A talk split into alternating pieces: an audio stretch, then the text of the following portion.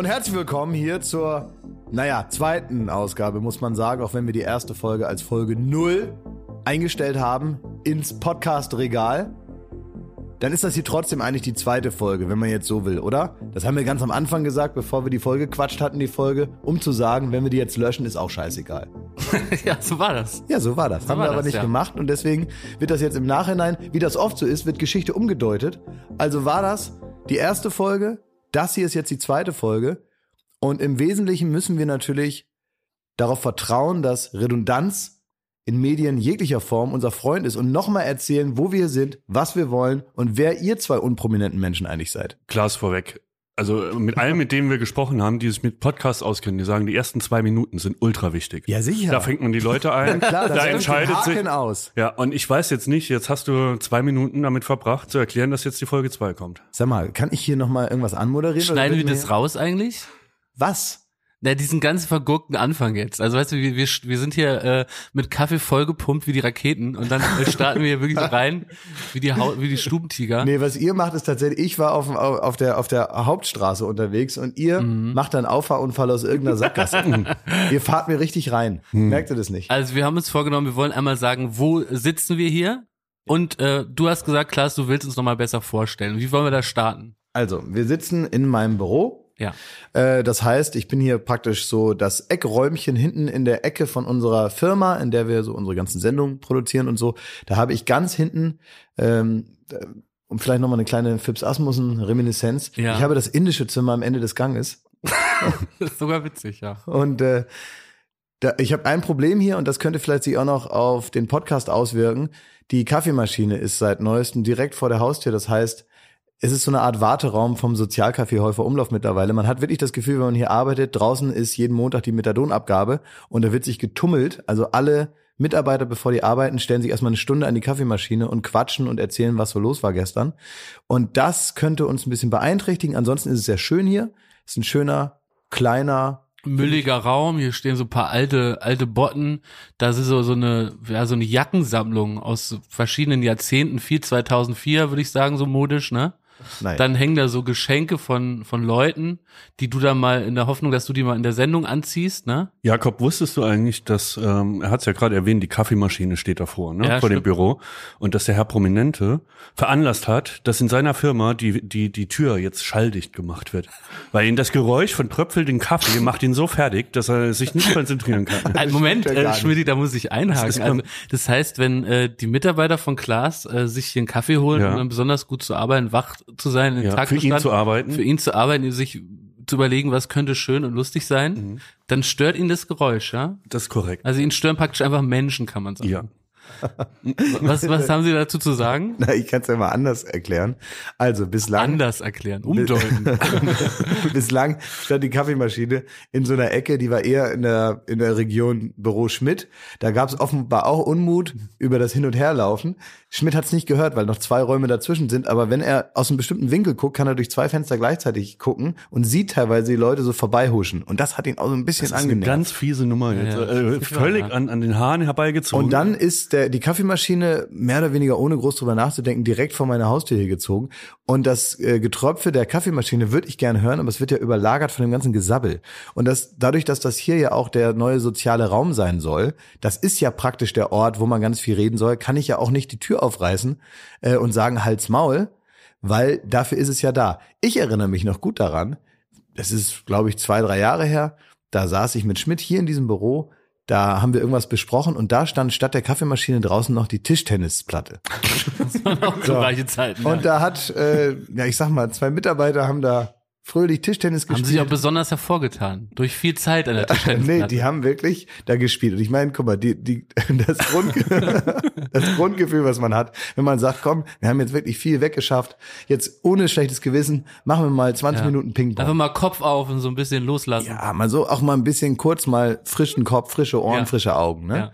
Einmal ein bisschen was anderes machen. Und dann spielen die da Ping Pong, Ping Pong, Klick Klack, Klick Klack, Klick Klack. Ich habe das hier monatelang still ertragen, aber jetzt sitzt Schmidt also so einmal zehn Minuten bei mir, da reißt der irgendwann wie von der Tarantel gestochen die Tür auf, schreit die zusammen wie der letzte Hausmeister, dass wenn sie damit jetzt nicht aufhören, dass sie jetzt sofort zurück zum Platz gehen sollen und wirklich zwei völlig vom Donner gerührte, geschockte Mitarbeiter sind mit toten Augen zurück an ihre Arbeitsplätze gekrochen, muss man sagen. Weinend. Ja, und ich auch. Also als Schmidt zurückkam, guckte er mich noch an, als sollte, als, als hätte ich jetzt noch Danke sagen sollen. Und äh, ich war aber auch eigentlich nur geschockt von diesem, von dieser, äh, offen, von dieser Tretmine Thomas Schmidt. Ja, da, da sind wir vielleicht auch in der Das ist äh, Vorstellungsrunde. Pur. Wirklich klasse. Du, es ging um dich und dein, deine Phobie gegen Kaffeegetröpsel und jetzt hast du es so schön auf mich gelenkt, ne, weil ich ein bisschen mal angemahnt habe, dass man vielleicht in der Nein. Mittags nach der Mittagspause nicht mehr allzu lange Ping-Pong spielt. Aber das, da sind wir fast in der Vorstellungsrunde, Schmidt, weil du bist eine, einerseits liebevoller Katzenvater und, äh, Korrekt, äh, und äh, kreativer Kopf hier in dieser Firma. Äh, und andererseits hast du immer wieder äh, so Momente, da äh, ergreift Mario Basler von dir Besitz. Ihr kommt ja ein bisschen aus der aus derselben Ecke und das war offenbar so einer. Ne? Da, da, da, da flippst du aus und dann verändert sich auch deine ganze Stimmlage und du gehst dann raus an die Tischtennisplatte und pfeifst sie mal zusammen ne? und sagst, Ey Leute, was soll das hier mit euer Ping-Pong? Habt ihr nichts zu tun? Ey, Ich stehe euch gleich eine Ohr lang. Raus, Abmarsch anschreiben, Witze schreiben. Sowas habe ich auch neulich erlebt. Da wollte ich mich mit äh, äh, Schmidti und einem lieben Kollegen zum Abendessen treffen. Ach, das ja. ja. Und ähm, keiner hat sich so richtig bemüht und, und Schmidt ist jetzt auch nicht so der Typ, der sagt, ey, 19 Uhr ähm, habe ich einen, einen urigen Italiener für uns rausgesucht und so. Ne? Und ähm, man sieht es mir vielleicht auch an, ich, ich esse super gerne, ist mein Hobby, in Restaurants zu gehen und denk so, Google, Google, wo geht man hin, was passt, ne? Schlag dann Restaurant vor und dann werde ich auch hier ebenfalls äh, draußen vor der Tür an der Kaffeemaschine von Schmidt angesprochen. Wieder hat Mario Basler von ihm Besitz ergriffen und sagt, pass mal auf, wenn wir da essen gehen, dann schleppst du mich nicht in so einen Laden, wo dann deine Preise nicht mal an der Karte, an den Gerichte stehen und ich da vorne nicht mehr weiß, was ich da hinten zahlen muss. Mir reicht, bis stellt's bis hier. Wir gehen in eine Kaschemme bei mir ums Eck, da wird geraucht, da gibt's drei Buletten und einen Rotwein und das war's. Das ist Schmidti. Ich weiß. Ne? Das ist komischerweise braucht er das, glaube ich, als inneres Gegengewicht zu dieser flirrenden Hipster-Medienwelt, die ja natürlich ihm nicht anerzogen wurde. Er kam aus dem Saarland hierher und auf einmal muss er mit so mit so mit so verhuschten Heinis hier äh, zu tun haben, die sich also mehr ums Äußere als ums Innere bemühen. Und äh, er kommt mit denen klar, er kann auch, sagen wir mal, auch auf diesem Klavier ganz gut spielen. Ja. Er braucht aber dann diese Bodenständigkeit und die natürlich genauso extrem wie der ganze Quatsch, den er sonst so zu bedienen hat hier, äh, um irgendwie so sich wohlzufühlen. Das ist meine Da, Analyse. da, darf ich da jetzt auch mal was zu sagen? Ja, jetzt bist du Nach dran. dem Pamphlet hier. Also erstmal will ich sagen, dass das Monster, das da geschaffen wurde, wurde von Jakob Lund geschaffen. Was? Weil bevor ich, ähm, im, als ich noch im Saarland war, ist mir nie ein Mensch entgegengekommen, der, der sich beispielsweise einen Taschensteamer kauft, wenn er auf Reisen geht. Damit Da seine muss man Hemd erklären, was das ein ist. Steamer ist so, so ein blödes Dampfbügeleisen to go. Ich hab sowas auch. Sehr praktisch. Alter. Ist so ein kleines Die hast du noch Gerät. nie benutzt. Das hast du noch nie benutzt. Klar. Und äh, das packt er dann aus im Hotelzimmer und dann Ja. sagt er, er kann es nicht leiden, wenn seine Hemden so glatt gebügelt. Dann gehst du mit ihm, es ist ja auch was Wahres dran. Wenn man mit ihm essen geht, ne, dann kann das nicht mal einfach mal ein normales Essen sein, wie jeder andere Mensch. Dann muss es irgendein Scheiße sein, wo man wieder, äh, wo die zwei Sterne dranhängen und äh, es nervt einfach, es nervt. Aber die, jetzt- dieses ritualisierte Ja. Essen, wie kann, wie kann Essen so ein Lebensinhalt sein? Klaas, sch- bring mir Ja, bei. das stimmt. Ja. Da, da sitzen hier wirklich zwei Fronten. da, da ihr habt ihr und recht. ich. Da seid ihr, naja, ich bin da, Naja, komm, also du isst zum Frühstück Currywurst. das ist richtig. Und ja. also deine Frühstückskombination kennt jeder, der hier arbeitet. Das ist Currywurst Ja. und ein Eimer Quark. ja, Und den Eimer Quark trinkst du und die Currywurst isst du. Die exakt. beste Story, die beste Story, die ich jemals, ja. Du hast mir mal Heute ganz stolz erzählt, dass sich jetzt dass sich jetzt alles ändert bei Klaas. Ne? Dann hat er gesagt, so ab jetzt wird gesund gegessen. Er hat nämlich einen Mixer gekauft, ne? Einen großen, großen Mixer. Und er hat gemeint, da macht er wirklich, die macht er halb voll mit Obst jeden Morgen. Ja. Da kommt Obst rein, Äpfel, ne, Bananen, alles kommt da rein. Und dann mache ich noch ordentlich Nutella drauf. Also, das war dein Geheimtipp. Ey. Ja, für den Geschmack, ne? das schmeckt ja sonst nicht. Aber ich habe tatsächlich, das war eine Phase, an die erinnere ich mich auch noch gut. Ähm, da war, sagen wir mal, das Ziel gar nicht abnehmen, äh, sondern das Ziel war überhaupt mal morgens was zu essen. Weil ich dachte, das ja, kann ja nicht gesund sein, wenn man jetzt gar nichts isst. Ne? Warum soll ich mir da irgendwie da Spinat da aufmixen, äh, mixen, was mir dann sowieso nicht schmeckt? Also nehme ich das. Ne? Ich habe dann tatsächlich irgendwann mal nach dem, nachdem ich aufgehört habe zu rauchen, habe ich wahnsinnig viel zugenommen. Äh, auch wirklich so, dass ich überrascht war, was mein Körper alles so zu bieten hat. Ich hätte gar nicht gedacht, dass es möglich ist, mich in der Mitte so aufzublähen. Ich sah wirklich aus wie so ein, ich hatte eigentlich so eine typisch deutsche Alkoholikerfigur. Dicker Bauch, dünne Beine, kleiner Arsch. ne? Wie diese Oppas, die so auf dem Mofa sitzen, ne? die einem so entgegenkommen, die noch so rauchen, während sie fahren und hinten noch so ein Anhänger mit so Stöckern drauf. Ne? So sah ich aus. Und ähm, da habe ich dann probiert abzunehmen, habe ich auch geschafft. Und da habe ich dann auch richtig so äh, gesunde Sachen und so weiter. Das habe ich richtig sechs, sieben Wochen durchgezogen und es war eine freudlose Zeit, die mir aber gezeigt hat, dass ich eigentlich, dass mir eigentlich Essen gar nicht so scheißegal ist, wie ich immer getan habe. Weil wir haben ja schon mal drüber geredet, dass eigentlich lästig ist, ne, ist eigentlich im Prinzip nichts weiter als an die Tanke zu fahren, äh, sich neu zu befüllen, um dann weiterzumachen. Manchmal klaut es einem Zeit. Äh, Nervt wie Sau. Ja, genau. Aber wenn man dann so eine, wirklich so eine saure Gurkenzeit mal hinter sich hat, dann weiß man, wie schön das ist. Was mir aber nie passieren würde, ist, dass ich in, in so eine fast schon, sagen wir mal, perverse Leidenschaft Warum zeigst du gerate. dabei auf mich, während du das sagst? Na, so, Meinst du mich? Ja, so wie du. Ja. Dass du praktisch äh, Essen als einen Teil deines Lebens ansiehst. Das finde ich, Absolut, das ja. ist so, als wenn du sagst, mein Hobby ist Schlafen. Naja, Teil eines Lebens, das ist es wohl zwangsläufig, aber bei ihm ist es eine äh, absolute Obsession. Deutsche wieder. Deutsche wieder. Er wird so schlecht gelaunt, wenn er um 1 Uhr noch nichts gegessen hat. Und wenn die Mittagspause nicht um stimmt, 1 ja. Uhr beginnt, dann muss jedes Meeting abgebrochen werden, echte. Das stimmt. Werbung. So, was kann man alles Schönes machen mit drei Zähnen im Mund? Man kann Capri-Sonne trinken, man Keine kann, putzen kann man die auch. ja, man kann, Spart viel Zeit morgens. man spart viel ja. Zeit. So, man kann vielleicht lustige Liedchen pfeifen oder man kann, ähm, ja, bei Karussells kann man die Schiffschaukel anhalten. Oder die so. Bremsen. Ja. so, das sind alles so Dinge, die man mit 13 hinkriegt. Aber die allermeisten Dinge im Leben, die sollte man mit komplettem Esszimmer, wie wir sagen, begehen. Also alle Zähne sollen noch drin sein. Und wenn es nicht die eigenen sind, dann sollen sie wenigstens so ähnlich aussehen und genauso funktionieren. Und das ist dann Zahnersatz. Und uiuiui, das geht ins Portemonnaie. Es sei denn, man ist schlau und man hat rechtzeitig, in welchem Alter auch immer, denn ein Zahn, der guckt nicht in den Personalausweis. Der kann auch mal sagen, ich verabschiede mich jetzt im Alter von 21. Auf Wiedersehen. Ähm, oder eben später, wo es dann wahrscheinlicher wird. Wenn ihr eine Zahnzusatzversicherung habt von der Allianz, dann habt ihr was davon. Das Ganze wird vor allen Dingen wahnsinnig bequemer darüber nachzudenken. Ja? Bei der Allianz, da gibt es eine Zahnzusatzversicherung als perfekten Partner für gepflegte Zähne. Das Ganze nennt sich Mein Zahnschutz und die bekommt man ab. Und jetzt Achtung, ist das nicht das mal wert? 12,94 Euro im Monat. Ey, da geben andere Leute mehr Geld für ihr Fußball-Abo aus. Muss man überlegen, ey. Natürlich. Und vor allen Dingen, wenn man mal was hat, dann was mit den Zähnen zusammenhängt, dann gibt es nicht mehr die Frage, macht man das jetzt oder macht man das nicht. Man muss es immer auf jeden Fall machen, weil es A, sau weh tut und weil es natürlich auch nicht irgendwie verrückt aussehen soll dann ein Leben lang. Man sagt ja nicht, gut, dann esse ich nur noch auf der rechten Seite. Das machen wir in der Regel nicht und deswegen möchte man nicht diesen riesen Batzen Geld dann bezahlen müssen, den sowas nun mal kostet, weil das soll ja auch lange halten. Also macht es doch mal oder denkt mal darüber nach. Die Zahnzusatzversicherung der Allianz ist immer für dich da in diesen Situationen. Da gibt es hochwertige Füllung statt Amalgam. Das ist ja schon mal was. Ne? Amalgam ist ein bisschen das Asbest für Zähne. Ne? Ja, das so will man es, nicht ja. haben. Will man nicht haben. Ähm, erstklassige Inlays, Implantate, Bleaching, professionelle Zahnreinigung, innovative Behandlungsmethoden und vieles mehr. Also das strahlende Lächeln, das ihr jetzt gerade im Gesicht habt, das möchtet ihr doch noch ganz schön lange haben, oder? Damit ihr auch morgen noch kraftvoll zubeißen könnt. Allianz.de slash mein Zahnschutz. Oder geht einfach zu einem der ExpertInnen vor Ort. Da bekommt ihr dann alle nötigen Infos und dann könnt ihr gucken, welches Angebot für euch das Beste ist. Ist ja auch vielleicht nochmal unterschiedlich. Der Link und alle Infos, die ihr dazu braucht, die kriegt ihr natürlich in unseren Den Shownotes. packe ich, jetzt- den pack ich jetzt da rein, den Link. Ich nehme den mal kurz und Ja? pack den da jetzt rein. Pack ihn rein in die ich habe ihn jetzt reingepackt. Ja. Allianz.de slash mein Zahnschutz war das, ne? Ja, ist ja genau. reingepackt. Da ist er schon reingepackt. Ja. Da könnt ihr die Zahnarztkosten einfach weglächeln. Werbung Ende. Also wir haben uns jetzt, sagen wir mal, eingehend mit euch beiden beschäftigt, Ja, aber stimmt. man, Wir man haben zu weiß, lange über uns geredet. Na Moment, ich will so ein paar Fakten möchte ich von dir auch nochmal herausarbeiten. Wir wissen jetzt zum Beispiel, dass Schmidt kommt aus dem Saarland, das Mhm. äh, haben wir nun breit getreten und äh, werden wir sicherlich auch inhaltlich noch ein paar Mal spüren. Ja. Ähm, du kommst aus Berlin Ja.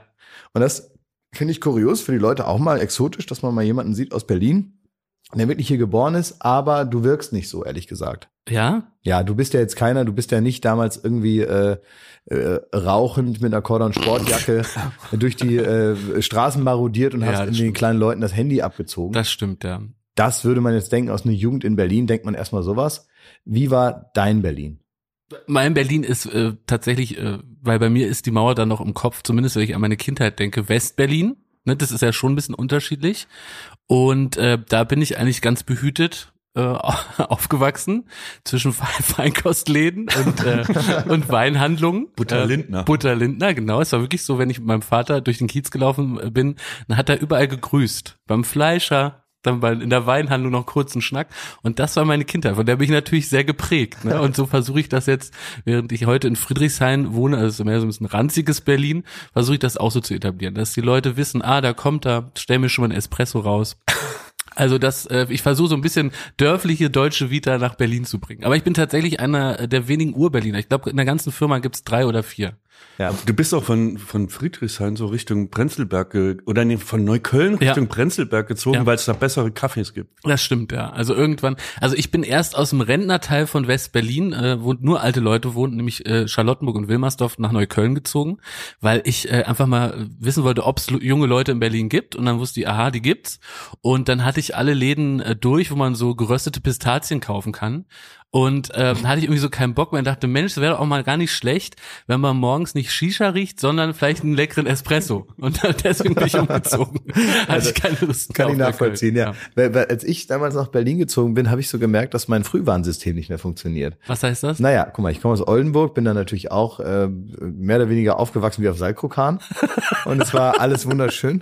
Und ähm, dann wusste ich aber, sobald ich in irgendwie, weiß ich, mit dem Fahrrad zweimal falsch abbiege, dann bin ich vielleicht auch mal in einer Ecke, die als Problembezirk dargestellt wird. Und das habe ich aber immer daran gesehen, dass dann irgendwie da nicht so regelmäßig der gelbe Sack abgeholt wurde.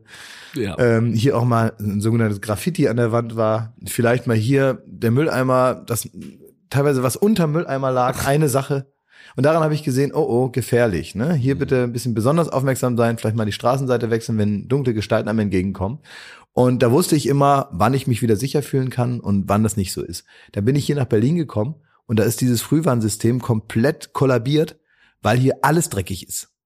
Hier sieht's überall so aus, wie da, wo ich in Oldenburg Angst hatte. Ich bin zwei Jahre lang mit Angst erfüllt durch ganz Berlin gelaufen und konnte überhaupt nicht erfühlen, wo ich jetzt besonders äh, vorsichtig sein muss. Und Dadurch habe ich ich wahrscheinlich mein, ja, dadurch habe ich wahrscheinlich meine ganze Angst verloren und äh, gerate jetzt in richtig gefährliche Situationen. Und deswegen warst du auch oft zu Hause in der legendären WG, Ah, stimmt. in der es keine Möbel gab, stimmt? So fing alles an, ne? Richtig, genau. Als ich hier nach Berlin gezogen bin, Sag hab ich- nochmal, wer da alles gewohnt hat. Es war Otto Walkes, Udo Lindenberg und ah, nee, das waren Marius alles Jahrzehnte. Müller-Westernhagen. Genau. Das war toll. Also wirklich, da haben wir, sind wir immer nach Hamburg ins, ins äh, Onkel Kö Ja. und da haben wir richtig abgerockt immer. Das Ja. war wirklich, das war echt toll. Nee, wer hat da wirklich gewohnt? Äh, Mein Freund Tim hat da gewohnt und, ähm, und äh, MC René das MCMG. Ja. Ja, das war so. Ja, genau. Die Älteren werden sich erinnern, der Mann, der deutschen Rap miterfunden hat. MC René, der beste deutsche Freestyler. Äh, ja, wir haben da zu dritt gewohnt. Wir hatten äh, Gartenmöbel von Tims Vater. Die hatte, die musste der loswerden. Die haben wir dann abgeholt. Hattet ihr einen Garten? Nee, äh, in der Wohnung. Ja. Und mein Freund Moritz hatte mir ein Zweiersofa geschenkt. Das war auch noch da. Dann hatten wir einen Toaster direkt neben dem Sofa am Fernseher, damit wir dann frühstücken können am Wochenende.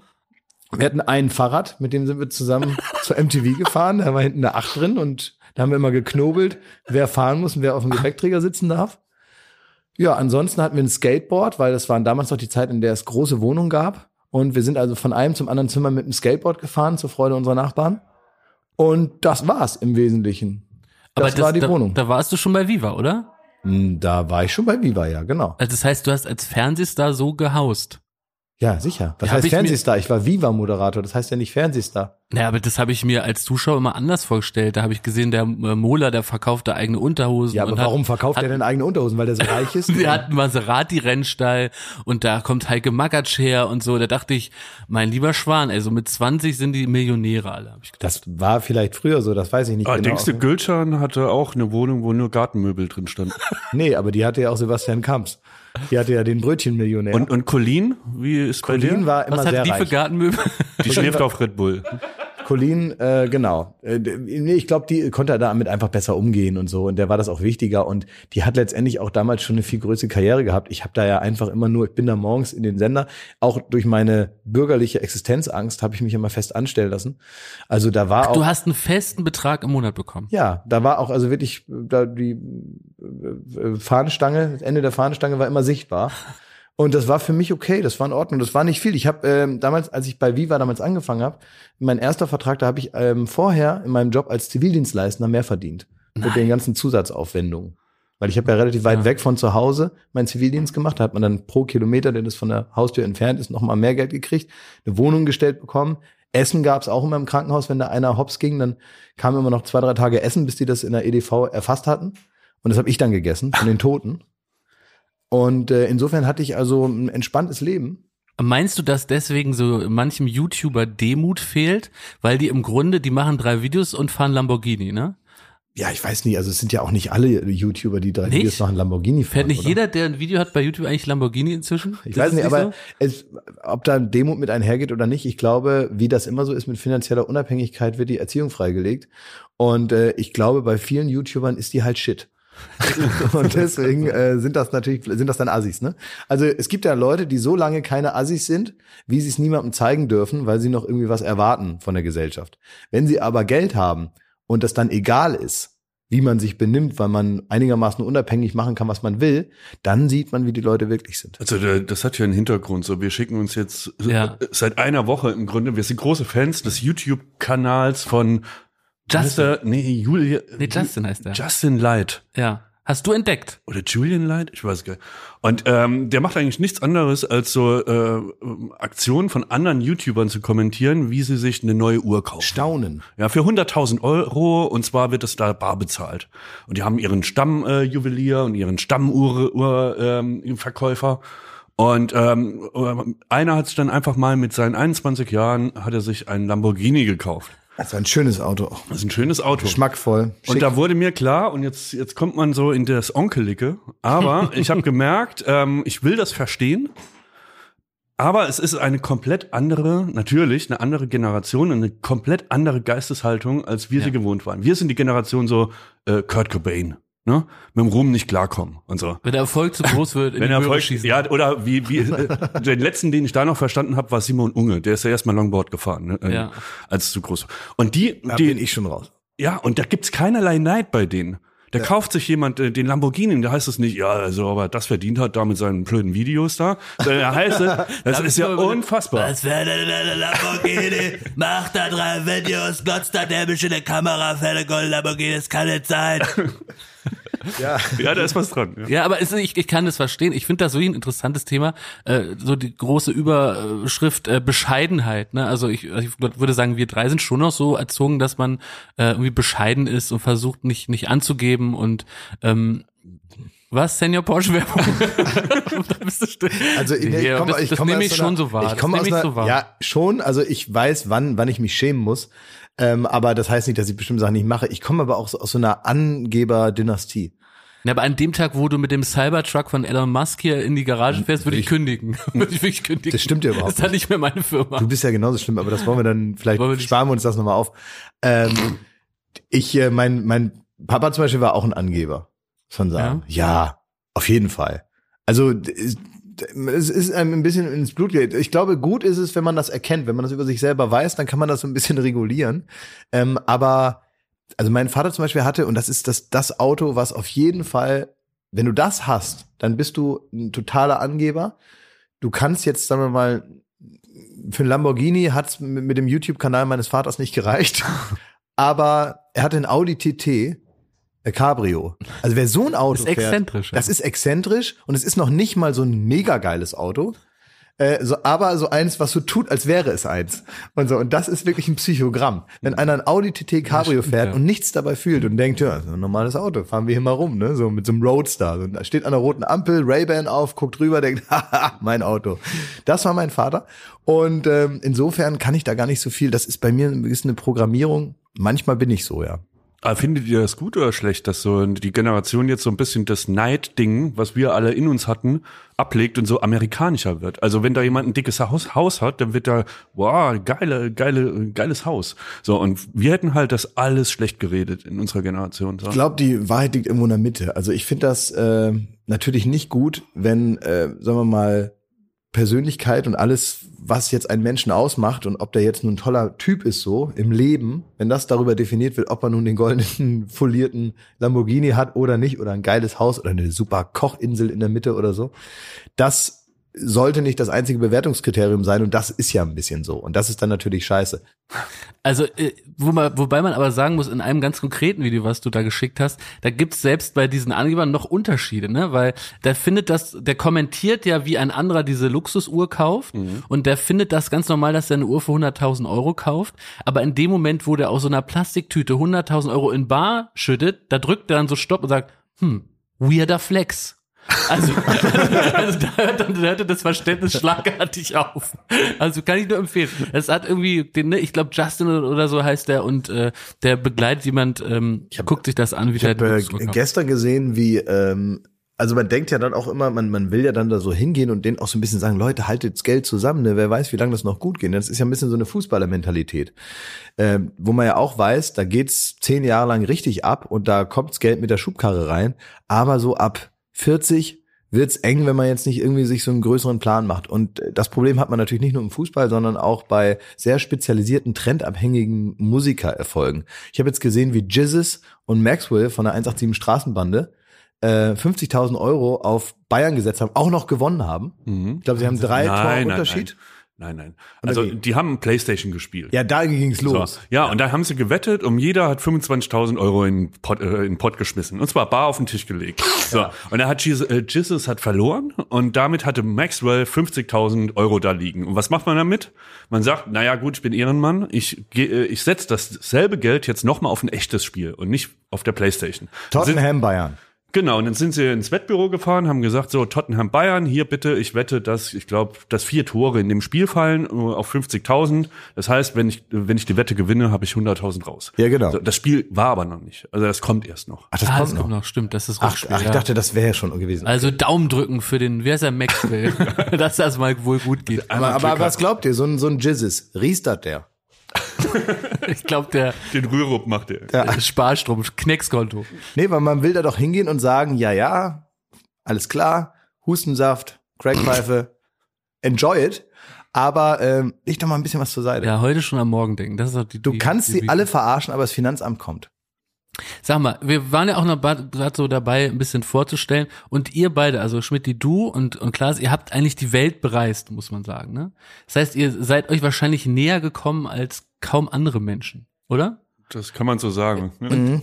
Ich, man, man kennt ja, wenn man die Einspieler kennt, dann, dann zetert ihr da wie die, wie die, wie die, wie, wie das Ehepaar. Aber gibt's da auch schöne Momente? Habt ihr Ja. schöne Momente auf Reisen? Ja, wir haben das manchmal, dass wir dann eigentlich, fängt es an wie eine Schlägerei und dann wird das so eine, so eine ganz, äh, ich hasse dich, ich liebe dich. dann wird das so eine handfeste, so eine handfeste, harte Kuschelei. Fangen wir mal mit der Schlägerei an. Also das Schlimmste, was wir jemals, wo wir, wir sind nie schlimmer aneinander geraten als in Australien. Ah ja. Da war folgendes, da sollte Glas hinter einem Quad, auf dem äh, Olaf, unser Kameramann und Von äh, dem er übrigens auch noch runtergefallen ist, dann eine halbe Stunde ja, später. der sollte vorfahren und Glas sollte hinterher rennen für den Einstieg in die Matz. Ja. Zu Run Boy Run. Ja, das war damals äh, hip. Ja. So, War und- noch ein guter Song. Ja, war ein guter Song. Und ähm, das mussten wir dann halt natürlich, wie es so ist, so ein, zwei Mal drehen, dass der Glas hinter diesem Quad herrennt. Bin ich mal gespannt auf deine Variante. Und ähm, Ich war dabei, ich kann es bisher bestätigen. Du hast auch noch stimmt, eine du dabei. Du, hast auch noch einen Einlauf. Moment. Nein, jetzt Moment. nicht wieder ablenken, nicht wieder ablenken. So, und dann, äh, dann muss er da 50 Meter hinter dem Quad herrennen und dann muss er das halt nochmal machen. Ne? Und danach ähm, hat er gesagt, nee, es geht nicht mehr, er kann nicht mehr laufen. Es geht nicht mehr, das ist zu viel, das macht sein Körper nicht mehr mit, das, äh, das war's jetzt. Mit seinen 28 Jahren. So. Und dann habe ich nur angemahnt, dass das vielleicht auch möglich, also wir können ja ein kleines Päuschen machen und dann könntest du doch die 50 Meter nochmal laufen, wird sich gut tun. Wie er sich darstellt, wie so ein Pastor Fliege. ey. Im Moment, ich, das, das stimmt, das, Das ist ja alles hundertprozentig. Nee, nee, das stimmt nicht. Diese ganze verschissene äh, Suffisanz, die natürlich mich dann zum Ausrasten bringt, die wird hier natürlich komplett weggelassen. Ja? Also der Ton macht die Musik. Und wie er dann sich darüber freut, dass ich da kaum noch laufen kann und er praktisch einen Punkt hat, in dem er sagt, naja, mein Job ist hier den Beitrag fertig zu machen, du bist der Moderator, du musst hier rennen. Das heißt, ich bin jetzt der Typ hier am Drücker, ich bin der Typ mit der Macht. Und äh, die natürlich so unter den Teppich kehren und zu sagen, du, das ist so, ich bin hier der, ich muss dich dazu bringen. Ich verstehe das das. macht mir ja gar keinen dir bei, da Spaß. muss ich dir ist doch beipflichten, völlig gelogen. du Also- sitzt da und denkst, wie kann ich denn noch ein ikonisches Bild von, von meinem Freund Klaas drehen? Was wäre denn ein Für schönes seine Bild Erfolgsshow, für, Duell um die Welt. für seine Erfolgsshow Duell um die Welt? Genau, an der er überhaupt nicht Was, beteiligt was war. Ne? fesselt denn die Pisser. Millionen? Welches schöne Bild, ne? Und es wäre doch toll, wenn er so wirklich durch diese Wüste rennt, keiner neben ihm. Und ähm, ja, war nicht möglich. Richtiger Quatsch. Und wenn ihr. Da so bist du tut- richtig ausgeflippt, Klaas. Ich bin ausgeflippt, ja, Ja. okay, ich bin ausgeflippt. Wieder, wir, streiten Karlsson vom Dach, da hast du da in die, auf den Wüstenboden Aber warum gestampft. bist du ausgeflippt? Naja, weil du, weil du deine Machtposition wie der kleine äh, Diktator da in dem Film das Experiment, ne? Sobald man dir irgendwie so eine so eine kleine Chefposition gibt und die Chefposition in dem Fall war, du durftest auf dem Quad sitzen und sagen, was der Kameramann filmen soll. Das war deine Chefposition. Ansonsten war um uns herum 18 Kilometer Outback, ja. Da gab's also keine Machtstrukturen. Die Machtstruktur war, du durftest kurz mal sagen, was ich machen muss. Und danach war ich ja wieder. Der Also Chef. wenn man dich bittet, ein drittes Mal 50 Meter zu laufen, ist man so Diktator in deiner Welt. Nee, die Art und Weise, das ist es. Na, wie du- würdest du dir das denn wünschen? So wie er es jetzt gerade darstellt, dann hätte es keinen Stress gegeben. Aber er macht es natürlich nicht so, sondern er sagt, ja klar, also wenn man da nicht fit genug ist, ist natürlich blöd, ne? wenn man jetzt hier hinter dem Quad herlaufen muss. Ne? Naja, Also okay. du kannst nicht mal rennen. Ist das so? es ist so, ne? Er, er, er, er reizt einen die ganze Zeit. und Wenn man dann ausrastet, ist man der Typ, der ein Aggressionsproblem hat.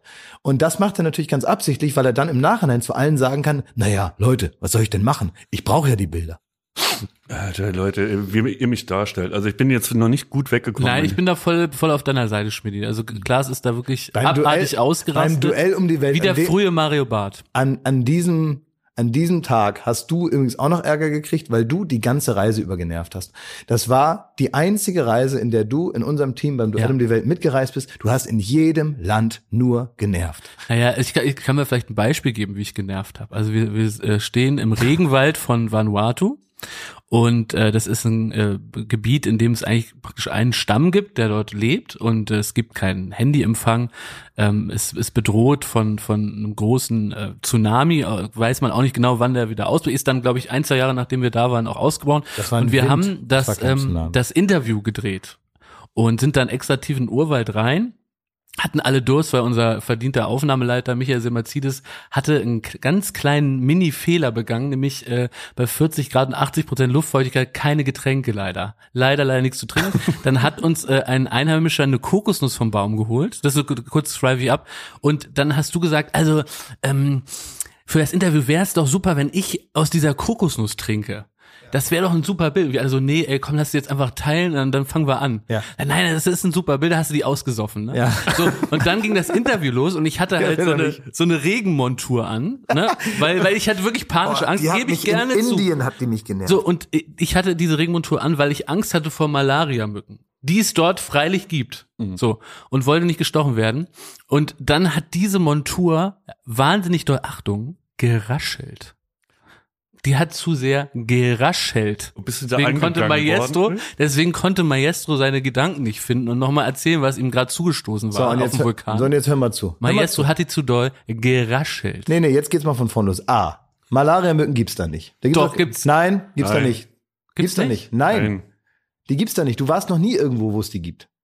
Okay. So, du warst noch nie in irgendeinem Malaria-Gebiet. Da gibt's auch keine Dengue-Fiebermücken, da gibt's gar nichts. Ja, das ist ein so unberührtes Eiland, da gibt's nicht mal giftige Schlangen, da gibt's nichts auf Vanuatu. Das ist alles komplett okay da. Das Einzige, was du hast, ist eine Regenhose, eine Regenjacke Ja. und einen Regenüberzug für seinen beschissenen Rucksack. Im Flugzeug schon angezogen, Im- weil er gehört hat, dass es da eventuell regnen könnte. Ist kein Scheiß. Auf dem Weg er zum hat im Bus. Flugzeug au- Wegen den auf Mücken. dem Weg. Ich habe auch sogar da, das eingesprüht mit ähm, Autan.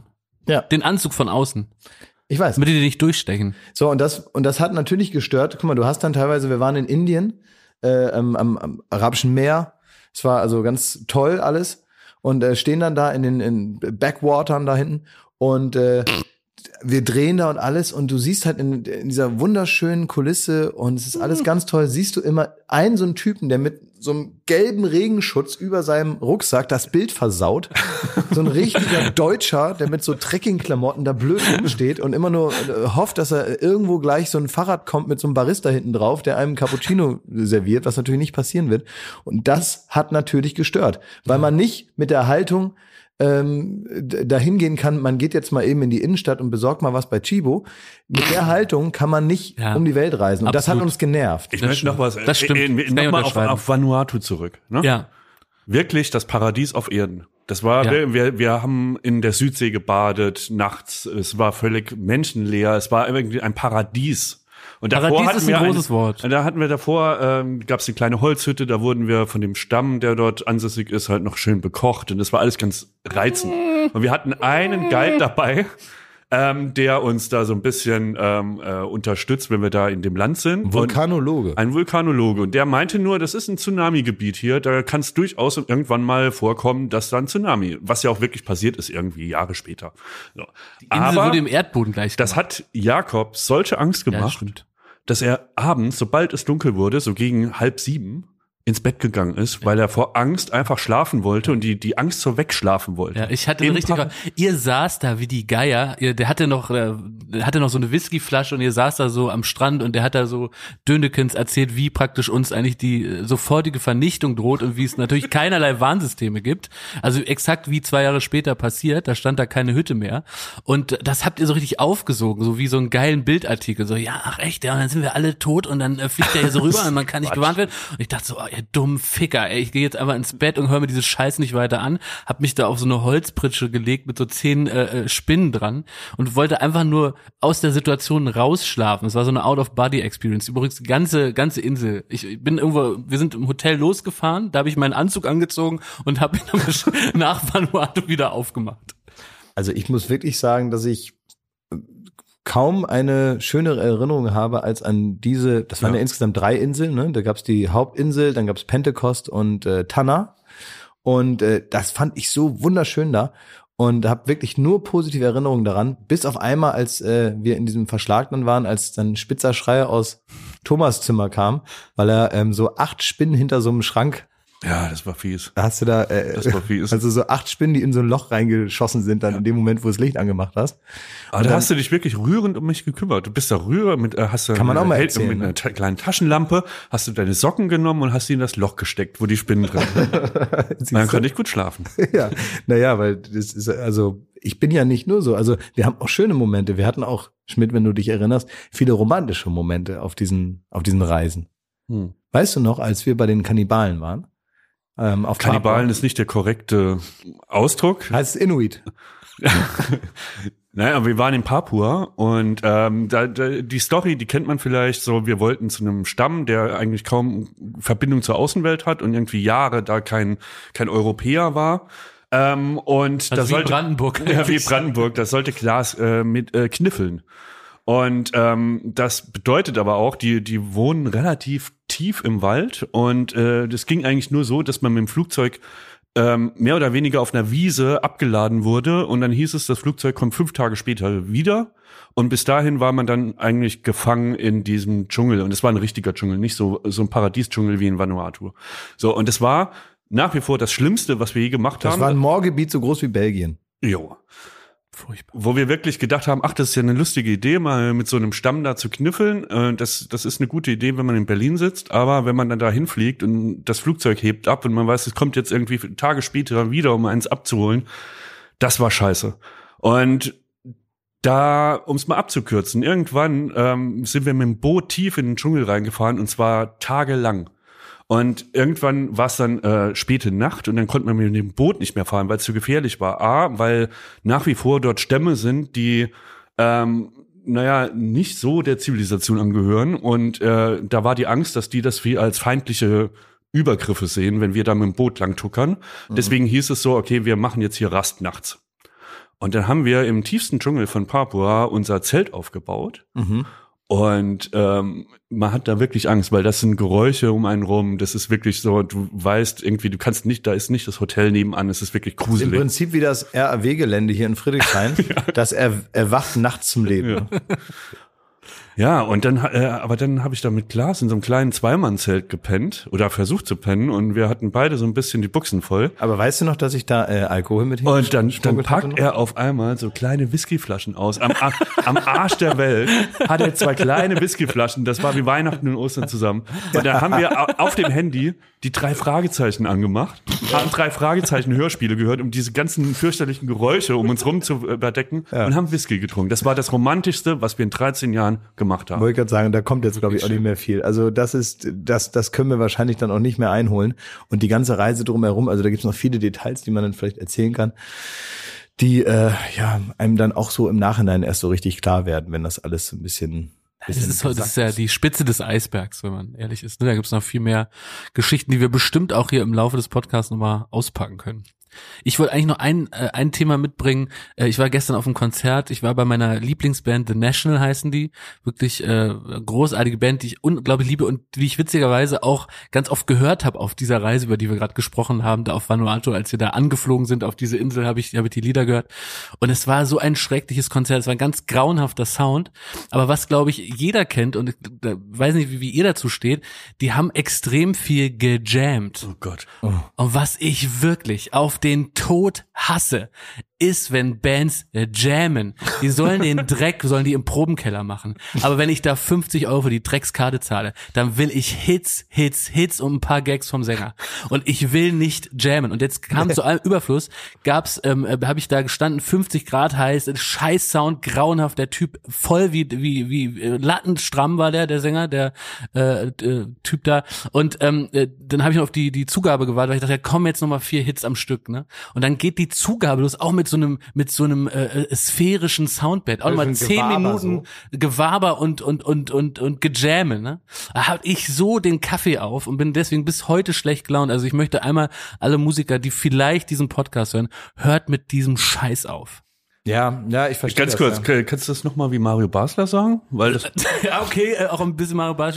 Leute, hört mal auf mit euren Gejamme da. Eure Instrumente können da zu Hause stimmen. Auf dem Konzert gibt's nur Hits. So in etwa. So, ja. Naja, das ist, ich glaube, für Leute, die, äh, sagen wir mal, auf dem 50. The National Konzert sind, ist das vielleicht mal ganz gut, mal Nein, zu sehen. nein. Nein, Nein. will keiner. Du gehst ja hin, du willst die Hits.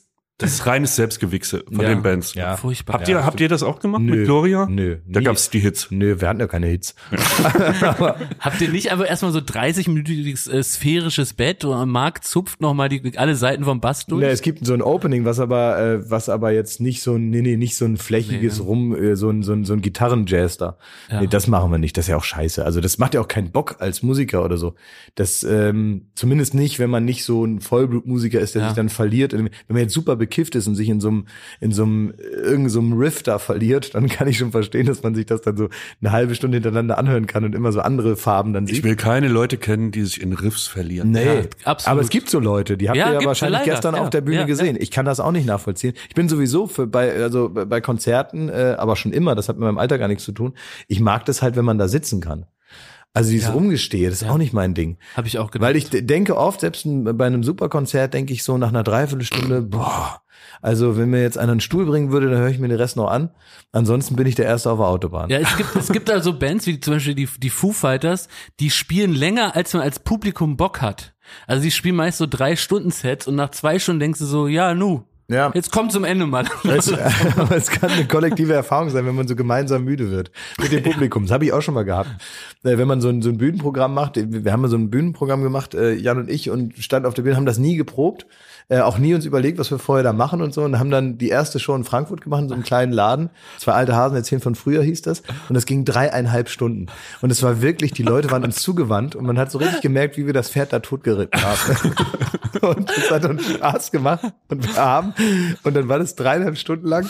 Ähm, es hat uns so Bock gemacht, weil wir froh waren, dass da überhaupt irgendwas rauskam. Ne? Wir haben uns selber unter Druck zu setzen, haben wir einfach die Städte gebucht und haben dann wirklich zwei Wochen vorher mal uns getroffen gesagt, was machen wir denn da eigentlich? Und dann war das so Best of Desktop, ne? Und haben dann da irgendwas vorgelesen. Es war am Ende gut. Und dann haben wir nach dem ersten Auftritt die Hälfte des Programms weggeschmissen. Und es war trotzdem noch über zwei Stunden lang. Also dann, dass man dann natürlich dann die Zwischenparts dann doch wieder länger macht als äh, nötig. Also es ist total wichtig, dass man da kurz ist und Ja. Kill Your Darlings ist, sagen wir mal, nichts, was ein Künstler alleine kann. Da muss immer so ein Mario Basler hier um die Ecke kommen, hier wie Tommy Schmidt, der dann sagt, äh, komm, äh, das ist zwar alles witzig, aber das will kein Mensch sehen. So ein 12-Minuten-Beitrag braucht keine Sau. Der kann auch sechs Minuten lang sein, ist immer noch witzig. Und nur weil du da witzig geguckt hast, müssen wir das jetzt nicht im Beitrag lassen. Diese Objektivität, ich glaube, das ist ganz wichtig, wenn man immer überlegt, was macht denn das Team eigentlich hinter einer Fernsehshow, da kann man sich noch vorstellen, aber auch bei so Stand-up-Comedians und so. Ähm, die Leute, die, glaube ich, nicht alleine sich auf sich verlassen, sondern immer noch so zwei, drei auch tatsächlich kritische Stimmen im Hintergrund haben, das sind die, die am Ende besser sind. Weil man natürlich mit einer gewissen Eitelkeit da einhergeht und immer nur auf sich schaut. Also wenn ich jetzt hier im Schnitt sitzen würde oder so, selbst wenn ich über die Jahre das Verständnis dafür hätte, wie man das technisch macht, ich würde immer nur gucken, wie gucke ich. Ich würde nie sehen, wie ist die gesamte Situation und damit wird das natürlich dann schlecht. Das weiß ich. Aber es ist gut, dass du da über die Jahre gelernt hast zu vertrauen. Wie viel Zeit haben wir denn noch? Weil morgen ist Weihnachtsfeier, ne? Auch nochmal Alter, ein Thema. ne? während wir, während man das jetzt hören kann, ist, also der Podcast kommt raus, Freitagnacht, 0 Uhr. Ja. Das heißt, da sind wir mitten auf der Weihnachtsfeier. Jetzt, in dem Moment, wo Sie das hören, ist bei uns Weihnachtsfeier. Von Florida wenn, TV. aber wenn 0 Uhr ist, bin ich ja schon zu Hause. nein, Nein, diesmal ja, nicht. Diesmal hast du dir viel vorgenommen. ey. Ich habe mir gar nicht so viel vorgenommen. Ich will das Mitarbeiterquiz mache ich mit Ja. und dann gehe ich. Dann esse ich noch was und wenn dann alle äh, anfangen, da, da äh, harte Getränke zu bestellen, dann bin ich aber ganz froh, wenn ich weg bin. Da kenne ich dich aber auch anders, Klausi, ne? Ja. Dann kriegst du so langsam einen wilden Blick. Dann fängst du an zu sagen, dann reißt du so Leute an den Schultern, also gerne auch Schmidti und mich und sagst so, Stimmt doch nicht. du gehst jetzt aber noch nicht, oder? Weil ich bin heute mal gut drauf. Ich habe heute mal Zeit. Du gehst jetzt noch nicht, oder? Pass auf, ich hol dir einen Drink. So, so, so war es bei GQ. Und auf einmal standst du da so mit zehn Gläsern vor uns, hattest für jeden ungefähr drei Getränke mitgebracht. Ja, warst war richtig umsonst. auf Party eingestellt. Naja, war ich trotzdem um Viertel vor zwei zu Hause. Auf der, auf der Weinmesse war es auch so. Ja, Das ja, war doch tagsüber, Leute. Das war was ganz anderes. Ich habe da nichts gegen Trinken. Also dich Mir kann ist man das immer nur. Du hast uns da ri- richtig reingeritten. Also Ich wenn sag du- auch nicht, dass ich, ich bin da sicherlich keine, äh, ich bin da keine Klosterfrau, das weiß ich ja. Aber trotzdem äh, ist es oft schon so, und das ist meine Erfahrung, das kann man vielleicht auch mal weitergeben hier, nach zwei Uhr nachts passiert immer nur Scheiße oder es wiederholt sich. Also ist oft so. Also dass die schönsten Sachen passieren meistens bis zwei Also Uhr ich habe dich und auch danach. schon, ich habe dir auch schon nach zwei Uhr äh, so leicht wankend zum DJ-Pult äh, äh, unterwegs. Äh, nee, wie sagt man? Wie ist, wie wird da ein Satz draus? Also du bist so leicht wankend zum DJ-Pult, hast dich aufgemacht Ja. und hast dann da angefangen Hits aufzulegen. Ja, genau. Da hast du so auch so eine Hit-Formel, die besteht so ein bisschen aus äh, Arctic Monkeys und Sido. Genau. Ne, das kann man so in, sagen, In, in diesem ne? Spannungsfeld lege ich Musik aus. Also Ja. Indie-Hits von vor zehn Jahren. Ja. Da geht's los mit Franz Ferdinand. Ja. This Fire's Out of Control. Und dann Art Brut, My Little Brother, Discovered Rock'n'Roll. Und dann kommt Goldjunge von Sido. Also Und es ist also eine ist das eine Empfehlung für alle, die hören, zu sagen, also Auf jeden wenn Fall ihr die gut. Party zum Kochen bringen wollt, für alle die Kombi. Disc-Jockeys. Ich finde, man muss vorher, DJs. man, die richtige DJs, man muss vorher, ähm, finde ich, wie bei so einer Weinprobe, da gibt's ja auch zwischendurch Weißbrot, um das eine vom anderen zu trennen. Und wenn dann vorher ein richtiger DJ war, finde ich, muss man sich kurz anmelden, damit alle wissen, hö, was ist denn jetzt los? Und da gibt's zwei Songs, die da sehr gut funktionieren, um zu sagen, jetzt beginnt hier eine neue Ära des Musikauflegens. Entweder Udo Lindenberg mit Ein Herz kann man nicht reparieren oder Computerfreak von Heinz Strunk. Die zwei Songs kann man einfach mal so reinschießen, da ist einem die Aufmerksamkeit erstmal sicher. Alle gucken zum DJ und denken, wo hat der sich denn in den Kopf gestoßen?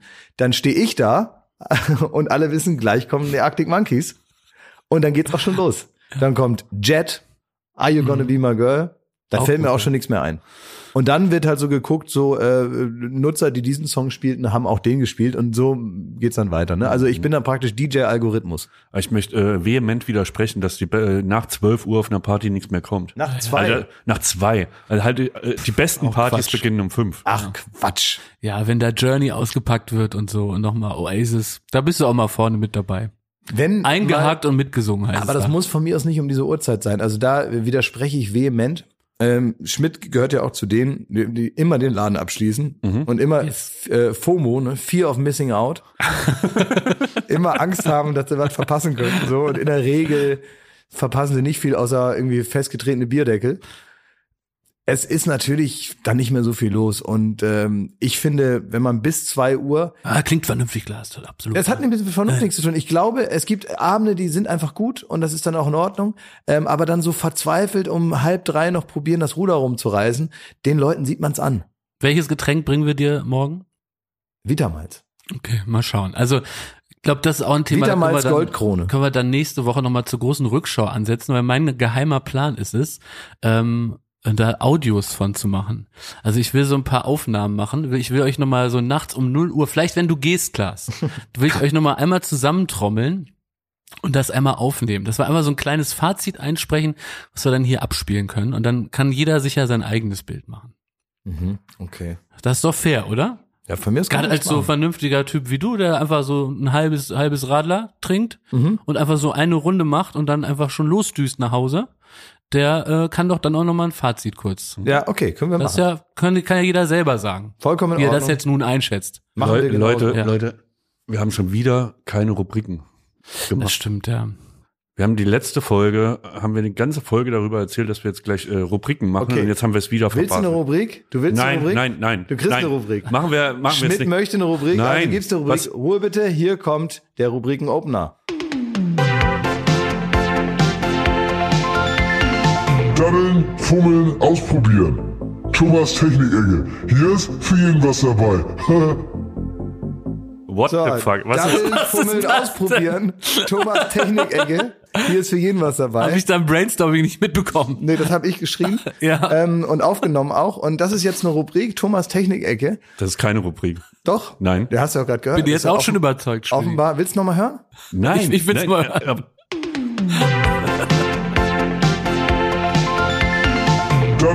fummeln, ausprobieren. Thomas Technik-Ecke. Hier ist für jeden was dabei.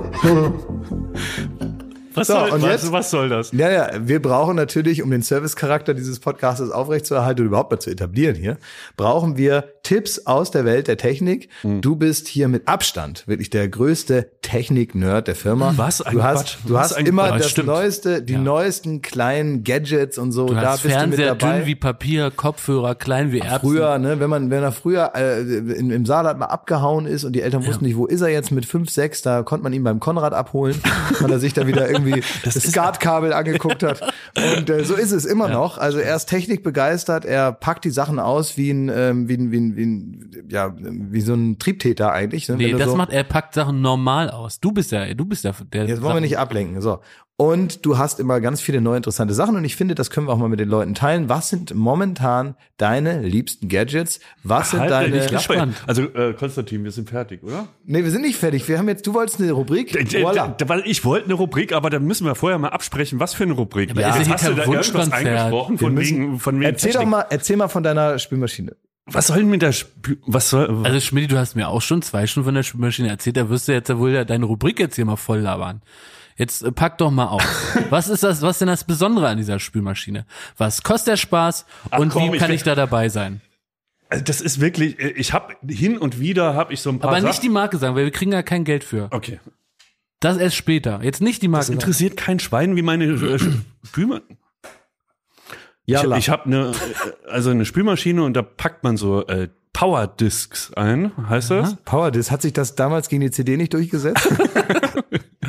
Ja, und die, die packst du ein, das sind so, ähm, das, die sind gefüllt mit Granulat und das packst du da rein, dann musst du nie wieder ähm, Spülmittel nachfüllen.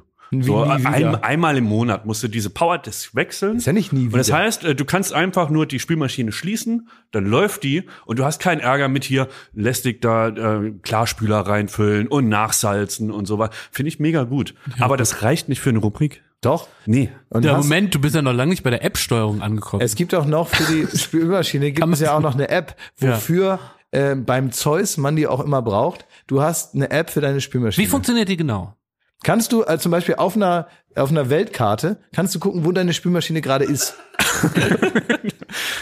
Ja, ja. Kannst du die jetzt starten? Wirklich? Ja, ich kann, also man sieht da auch die, den Füllstand der Power Disk Ja. und man kann die, ähm, die Spülmaschinen theoretisch morgens schließen Mhm. und dann auf der Arbeit sagen um 14 Uhr, so, jetzt möchte ich bitte ähm, die, die Gläser schön gespült haben und dann drücke ich in der App auf Go und dann Mhm. äh, legt die los zu Hause. Ja, enorm, was einem da diese Technik abnimmt, oder? Also diesen ganzen Vorgang, dass man so einen Knopf drückt zu Hause und dann zur Arbeit geht, das wird einem praktisch Also, abgenommen. Ich hätte so eine Angst. Stell mal vor, also ich finde das äh, toll, ne, was für eine was für eine Panik einem da genommen wird. Stell mal vor, du landest irgendwie gerade in Buenos Aires, Ja. machst dein Handy an und denkst, fuck, wie ist der Füllstand meiner Powerdisk?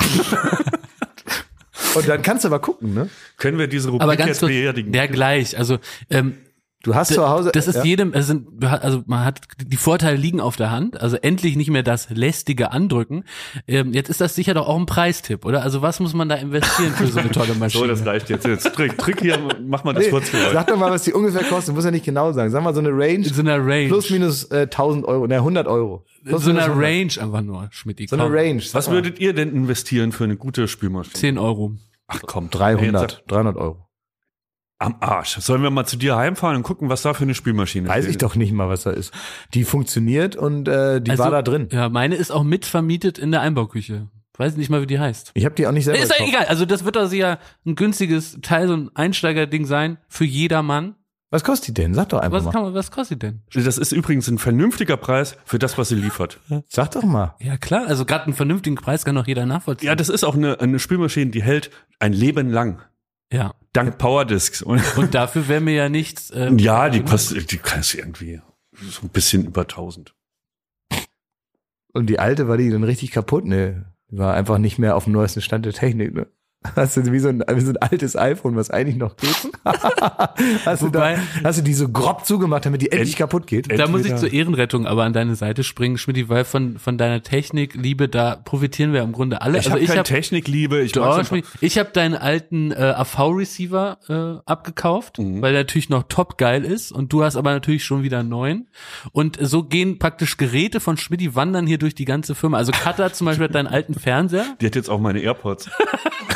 Ja, weil er hat natürlich Pros jetzt. Ja, diese da habe ich, an, hab ich ihn angefüttert abends, hat er, die hatte er dann vor mir noch. und dann habe ich, ähm, aber aber auch äh, gut ist, äh, du hast ja irgendwann mal, hast ja eine, eine Wohnung, eine normal große Wohnung, würde ich jetzt sagen, so, ne?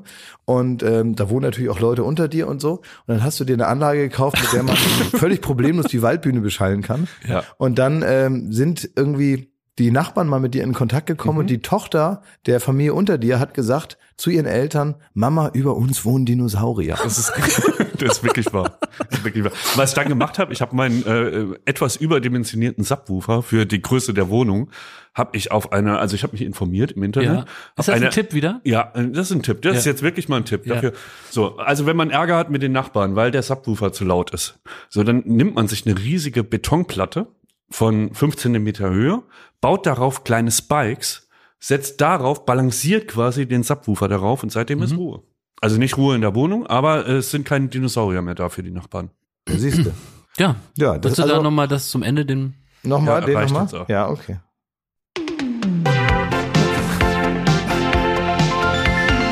Daddeln, fummeln, ausprobieren. Thomas Technik-Ecke. Hier ist für jeden was dabei. Können wir uns bitte darauf einigen, dass wir Rubriken vorher absprechen? Wenigstens das. Ist ja okay, dass wir hier relativ spontan reinkommen. Ne.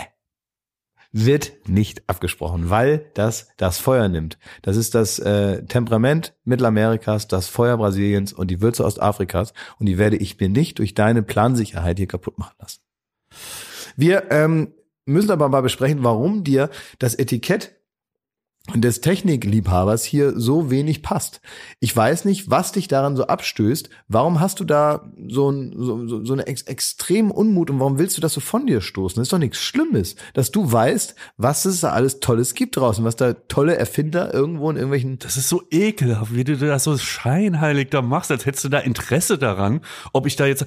Du, Mich wundert willst das, dass du nicht so einer Du hast diese willst. scheiß Rubrik da erfunden, um mich bloßzustellen. So Warum als denn? äh, wie so ein Nerd, so direkt aus Big Bang. So. Äh, als äh, neben Sheldon Cooper gibt's noch den Schmidt, den Verrückten. Das, der, der, das Stimmt da Etikett du nicht. mir jetzt Ich noch will an. wirklich einfach Ich war nur- erst Mario Basler, dann hast du, da habe ich dich äh, als Diktator angebrüllt, weil du 50 Meter laufen musst. Jetzt bin ich noch der Technik-Nerd hier. Ich, äh, ich lebe nur von Binärcodes, ne? So ist es halt nicht. Ich habe so ein, zwei Lampen, die irgendwie schön funkeln, so und das war's. der ein, zwei Lampen, ne, jetzt hast du selber angesprochen. Du hast zu Hause auch wiederum per App steuerbar dieses komplett, die komplette Schmidtsche Disco zu Hause ist auch per App wieder steuerbar. Sag mal, deine Katzen, hast du für die auch eine App eigentlich? Kannst du die auch, kannst du da auch einstellen, wann die fressen und wann Das die ohne? Scheiß. Ich habe gerade im Warenkorb von Amazon ein Futterautomat für die Katzen, wo ich dann äh, per App bestimmen kann, jetzt sollen sie Futter. Das wird, das wird gekühlt, das, Ja. äh, das äh, kann man auch. Übrigens, Siehst du die manchmal noch persönlich? ich, meinst du die Katzen? Oder? Leben die so ein Die System? Schmidt hat nur Umgang. Schmidt hat nur, er darf eine Stunde in der Woche darf er die streicheln, ansonsten äh, Das stimmt. Also, das äh, sie Gerät. haben, Da ist er einmal ist ihm da die Hand ausgerutscht und seitdem hat er nur Umgang. Armlänge Abstand. Und da ist auch so eine Frau vom Amt dabei. Aber wenn es gut läuft, darfst du demnächst mal ganz Wochenende wieder bei ihm sein. Also meine Katzen haben neue Skills. Inter interessiert euch das oder nur meine Technik? Also was heißt Nein, neue Skills? Äh, Hast du den Tricks beigebracht? Das wäre ja erstaunlich. Nee, die langweilen sich so sehr den ganzen Tag, Dass die selber dass sie sich Tricks sich selber beibringen. Tricks beibringen. Und zwar bouldern die jetzt. Was machen die? Bouldern. Kennt ihr das horizontale Klettern? In so einer Boulderhalle, wo man sich dann, und das machen die an meiner Couch. Ich, äh, ich höre es da so kratzen und, und rupfen und dann gucke ich um die Couch rum so und dann hängt die Katze mit allen vier Pfoten auf der Seite liegend an der Couch und hangelt sich die komplette Couch entlang. Jakob, ich sag dir, das wäre ein einziger Albtraum Ja, für dich. ich- ich bin jetzt eine, schon eine neue Couch, Gottes ja, Willen, die ey. komplett zerflettert ist, weil die, weil die da rumklettern und weil, die die bouldern an, an dieser, an dieser Couch. Na, wer weiß, vielleicht wollen die so, ähm, vielleicht ist das so ein bisschen, weißt du, wie so ein, wie so ein äh, brasilianischer kleiner Junge, der sagt, wenn ich richtig gut Fußball spielen kann, dann komme ich hier raus. Weißt du, wenn er einfach sagt, wenn ich jetzt hier so eine Boulderkatze bin, dann werde ich weltberühmt, ich komme ins Guinness-Buch. Hatte die Wahl zwischen Rappen, Fußball und Bouldern, ne? Naja, da muss man bloß noch äh, das Glück haben, dass einer einer entdeckt, ja. Ähm, oder vielleicht, jetzt, wo wir es gesagt haben, vielleicht steigen da noch ein paar Aktivisten bei dir ein und holen die nachts da raus. Jetzt, wo das öffentlich ist, da kann man sich ja praktisch nicht mehr wegducken als äh, Tier, Tierfreund. Ich behandle die sehr gut, sehr, sehr gut und ich habe sehr viel Geduld mit ihnen. Selbst wenn die bouldern, bin ich da geduldiger, als wenn du 50 Meter in einem Quad rennen. Das glaube ich. Das ist ja oft so bei so Leuten, die mit Menschen nicht klarkommen, dass bei Katzen auf einmal alles funktioniert. Jetzt auch das noch, ne? Ja. Jetzt naja, auch das noch. Ich sag's ja nur. Ich sage ja nicht, dass du so bist. Ich sage grundsätzlich gibt es den Effekt, Mhm. dass äh, eher misanthropisch eingestellte Leute merkwürdigerweise ihre komplette Liebe äh, Tieren ausschütten. Weißt du nämlich warum? Weil man da immer schön interpretieren kann, wie die einen finden. Die sagen es einem ja nicht, sondern du kannst immer dir so denken, wie die Katzen dich wohl sehen. Und natürlich ist das so ein, du selber bist deine eigene Projektionsfläche, gespiegelt über die Katze. Ich denke ohne Scheiß, dass beide Katzen mich komplett hassen. Ja? Ja. Echt? Wirklich komplett Wie äußert hassen. sich das? Die hassen da alles an mir. Wenn ich da abends komme und wenn ich komm, heimkomme und dann, dann will ich gerne so ein Ritual haben mit denen. dass sollen die, auf dich dass die erstmal auf, "Papa, ja, dass die dass auf, auf, ja, bist." dass die auf mich zulaufen, Ja. so um die, um die Beine rumschleichen und so. Ja. Nichts Pustekuchen. Das machen die maximal, wenn sie was zu essen wollen und wenn sie gefressen haben, so, dann sind sie weg in irgendeinem Zimmer unter irgendeinem Bett. Nicht mehr gesehen. Die hassen mich komplett. Arrogante Katzen. Das Richtig kann aber auch arrogant. nur eine Phase sein, weißt du? Nein, ist keine Phase. Nee. Ich habe alles falsch gemacht, was man falsch machen kann in der Erziehung. Jetzt schon. Man kann Jetzt die schon. Katzen nicht erziehen, das ist ja das, das ist ja der Witz. Naja. Die erziehen äh, ihr Herrchen. Ich hatte am Anfang das Schlafzimmer, die Schlafzimmertür äh, zu, weil ich gedacht habe, was ich nicht will, sind Katzen im Bett. Und So. jetzt vier Und dann haben die die ganze Nacht vor dieser, vor dieser Tür rummiauzt und dran rumgekratzt. Wirklich eine ganze Woche lang. Ich konnte nicht mehr pennen. So. Und dann habe ich gedacht, naja gut, das ist ja sehr langweilig bei mir im Schlafzimmer. Da steht halt ein Bett, ein Kleiderschrank. So. Dann lässt du die mal gucken und dann sehen die, das ist ja umschauen. ultra langweilig, gehen wieder raus und, Bouldern. und geben Ruhe. Dann habe ich die Tür mal aufgemacht. Da haben die sich da überall dran rumgerieben. Das gehört jetzt zu ihrem Revier und seitdem ist nicht mehr dran zu denken, die Tür zu schließen. Das ist das Ding. Also so, wenn du da äh, einen Fuß breit äh, einfach Platz lässt, dann wird er natürlich auch genutzt. Ne? Richtig. Wir sind da, also ich, ich finde das irgendwie, ich finde das schön, dass da in dir irgendwie ein kleines Feuerchen der Liebe lodert. Auch wenn wir das nicht immer zu spüren bekommen, finde ich es toll, dass irgendwie auch Ist dieser das eine Teil, neue Rubrik, so Menschenhass mit Thomas Schmidt?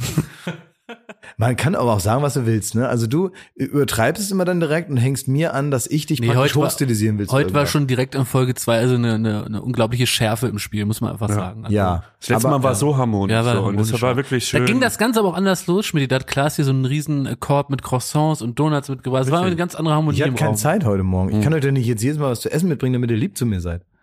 Also das ist jetzt auch nicht der richtige Naja, Umgang. doch, wäre schon. Also es schafft aber eine andere Stimmung. Soll ich euch jetzt jedes Mal was mitbringen? Ja, Okay. ja. Dann mache ich schon so. gut. Mache ich so, okay? Ja. Dann seid ihr vielleicht jetzt auch im Nachhinein rückwirkend auf diese Folge Ja. gesehen ein bisschen lieb äh, auch in Ja, der ich würde Erinnerung. wirklich, würdest du auch von der Qualität der Croissants abhängig machen, weißt du, weil es gibt nicht nur Mal- Croissants, es gibt immer was anderes. Ich Ah, ja, bringe okay. mal eine Überraschung mit, okay? Ja, also verschiedene Köstlichkeiten aus von verschiedenen Kontinenten finde ich. Wo Ja. wir zum wir sollten jetzt nicht den, den, den Podcast so ausfaden. Ja, ich habe so das Gefühl, furchtbar. wir sappeln das Komm, jetzt. spiel jetzt noch so einen Jingle und dann machen wir Schluss, oder? Ich will jetzt auch Kriegt nicht jetzt beide noch was von mir geschenkt, damit ihr, damit ihr, damit ihr ähm, nicht so traurig seid. Kriegt ihr beide noch was, weil ihr gerade gesagt habt, ihr wollt gerne was geschenkt haben. Ähm, du kriegst den Locher, bitteschön. Du kriegst meinen Locher, den brauche ich nicht so oft. Super, und du danke. kriegst diesen Anspitzer hier. Schenkt man sich sowas unterreichen? Anspitzer Locher? einfach Sachen, die man gebrauchen kann, die man sich vielleicht nicht selber kauft. Und jetzt nehmt es einfach mal an. Mhm. Und ihr braucht hier nicht in Dankbarkeit zu zerfließen, aber sagt einfach mal Okay. vielen Dank. Ich fotografiere die Geschenke gleich nochmal für Instagram. Kann man sich die nochmal anschauen und überlegen, ob das jetzt nur Ich so habe hab noch einen war. Teaser für nächste Woche. Ja. Ja. Unabhängig davon, dass wir von der Weihnachtsfeier berichten, Absolut. was wahrscheinlich fürchterlich wird. So. Ja. ähm, habe ich noch ein Anliegen. Und zwar, ähm, wir haben den Podcast gelauncht und dann wurden so ein paar Stimmen klar, ob man jetzt demnächst auf eine Live-Tour geht und auf einer Bühne steht und da so Podcast Gar rumzappelt. keinen Fall. Und ich möchte wirklich von euch ein Bekenntnis, dass wir niemals eine Bühne betreten und so ein Happening machen, wo wir Auf mit drei Fall. Mikrofonen da auf der Bühne Auf stehen. gar keinen Fall. Das machen wir niemals. Können wir das schriftlich fixieren? Ja, können wir machen. Ich will- möchte einen Vertrag haben. Ja. Ja? Nee, ich finde ja, Nee, ja, da, da, da bricht schon. Was, was ist da los? Du kannst das ja alleine machen, aber wir kommen nicht mit. Also, was ich mir wirklich total gut vorstellen kann, also zückt schon mal die Kalender, dass ich äh, praktisch so eine Tour mache, wo ich euch einfach nur imitiere, weißt du? Dann mache ich so Kult-T-Shirts, drucke ich dann und das, das läuft alles im Grunde über mich. Weil es ist ja völlig, ich finde das total in Ordnung, dass ihr euch da so ein bisschen ziert und dass es nicht so eure Welt ist, aber wenn ich da mal so eine Bühne füllen kann, ne? Und dann imitiere ich euch und dann mache ich da so zwei Stehlampen hin und so zwei filzige Sessel und dann verkaufe ich da die hunderter äh, äh, Bumsläden aus, so, so Kellerdinger, weißt du, wo so nach Bier riecht und so alten Zigaretten und dann gibt's da so so einen Stand, da ist dann irgendwie so der Schmolli, so der verkauft unsere Kult-T-Shirts und da, da das äh, ist auch so mein Riesenthema immer wieder, dass man die da kaufen kann, ne? Und ähm, da Aber wir mach ich müssen da, mega überrascht sein, so geflasht, dass ich schon bin erstmal ausverkauft. bin erstmal geflasht, dass es ausverkauft. Mache ich auch so, so Postings, ne? Wow, ihr, äh, wie nennen wir das? Ihr ba Base, Me- Mensch, liebe Base, äh, cool, dass ihr da wieder so am, am Start seid und dann, dann mache ich doch meine Tour. Ja, naja. Weil das Ding ist, du verdienst ja mit so einer Tour richtig Kohle. Ne? Ja, aber Das ist ja, das ist ja da. ist Ja, trotzdem, aber Tour, ich finde ne? das irgendwie, irgendwie, es entwertet so dieses Prinzip, man kauft sich Tickets für was. Also stell dir vor, du, du ziehst dir zu Hause eine Jacke an, ziehst dir Schuhe an, gehst dann da los und so. Dann äh, bist du aufgeregt, holst dir dein Ticket aus der Innentasche, gibst das dem Typen, der das da abreißt, dann gehst du da rein, suchst dir einen schönen Platz. Dann geht der Vorhang auf und dann kommen drei so, drei so Typen und labern einfach eine Stunde irgendwelchen Scheiß. Das, ich finde das in Ordnung als Podcast, So ist aber es. auf einer Bühne muss man das doch nicht machen. Dann lieber Jam, ne? In Bochum, in der Maria, am 31.03. Jakob Lund und Freunde und viele überraschende Gäste, all das und mehr dann zum großen Tourauftakt. Am 31.03. in Bochum, in der Maria. Kommt zahlreich. Oh, Jakob, du bist ja ein äh, erfahrener Fern äh, Radiomoderator. Ja. Ich habe einen Wunsch. Ja. Ich möchte, dass du mir den Sprech beibringst von einem Frühstücksmoderator beim, Das, das, das, äh, beim Radio. Das, ich, ich gebe dir alle drei Tipps, die man wissen muss. Aber erst nächste Woche. Jetzt Okay. habe ich jetzt nicht mehr. Das ist der Teaser. Das machen wir nächste Das Woche. wir Da freue ich mich auch schon drauf, dass dein innerer Thomas Koschwitz da wieder rausgekloppt kloppt kommt. Und äh, wir freuen uns jetzt schon auf die nächste Woche. Wir freuen uns erstmal auf die Weihnachtsfeier. Wir werden alles festhalten. Keine Technikecke, keine Technikecke nächste Woche. Naja, das wollen wir mal sehen. Also ne? Freitag rund um 0 Uhr kommt immer die neueste Folge. Ja, so Abonniert uns, dann äh, freuen wir uns. Ich Ja. glaube, sowas sagt man. Ja. Ne? Abonnieren. Überall, wo es Podcasts gibt, gibt's diesen Podcast. Aber das haben die Leute eigentlich festgestellt, weil sie hören ja gerade den Podcast. so ist es. Männer mit Liegefahrrädern haben keinen Sex. Da bin ich jetzt auf so einen auf so einen Knopf gekommen. ähm, Thomas, noch ein schöner letzter Gedanke. Also, macht's gut. Tschüss, das war Baywatch Berlin. We love you. Baywatch Berlin ist eine Studio Bummens Produktion in Zusammenarbeit mit Late Night Berlin und freundlicher Unterstützung der Florida Entertainment. Neue Folgen gibt es jeden Freitag, überall wo es Podcasts gibt.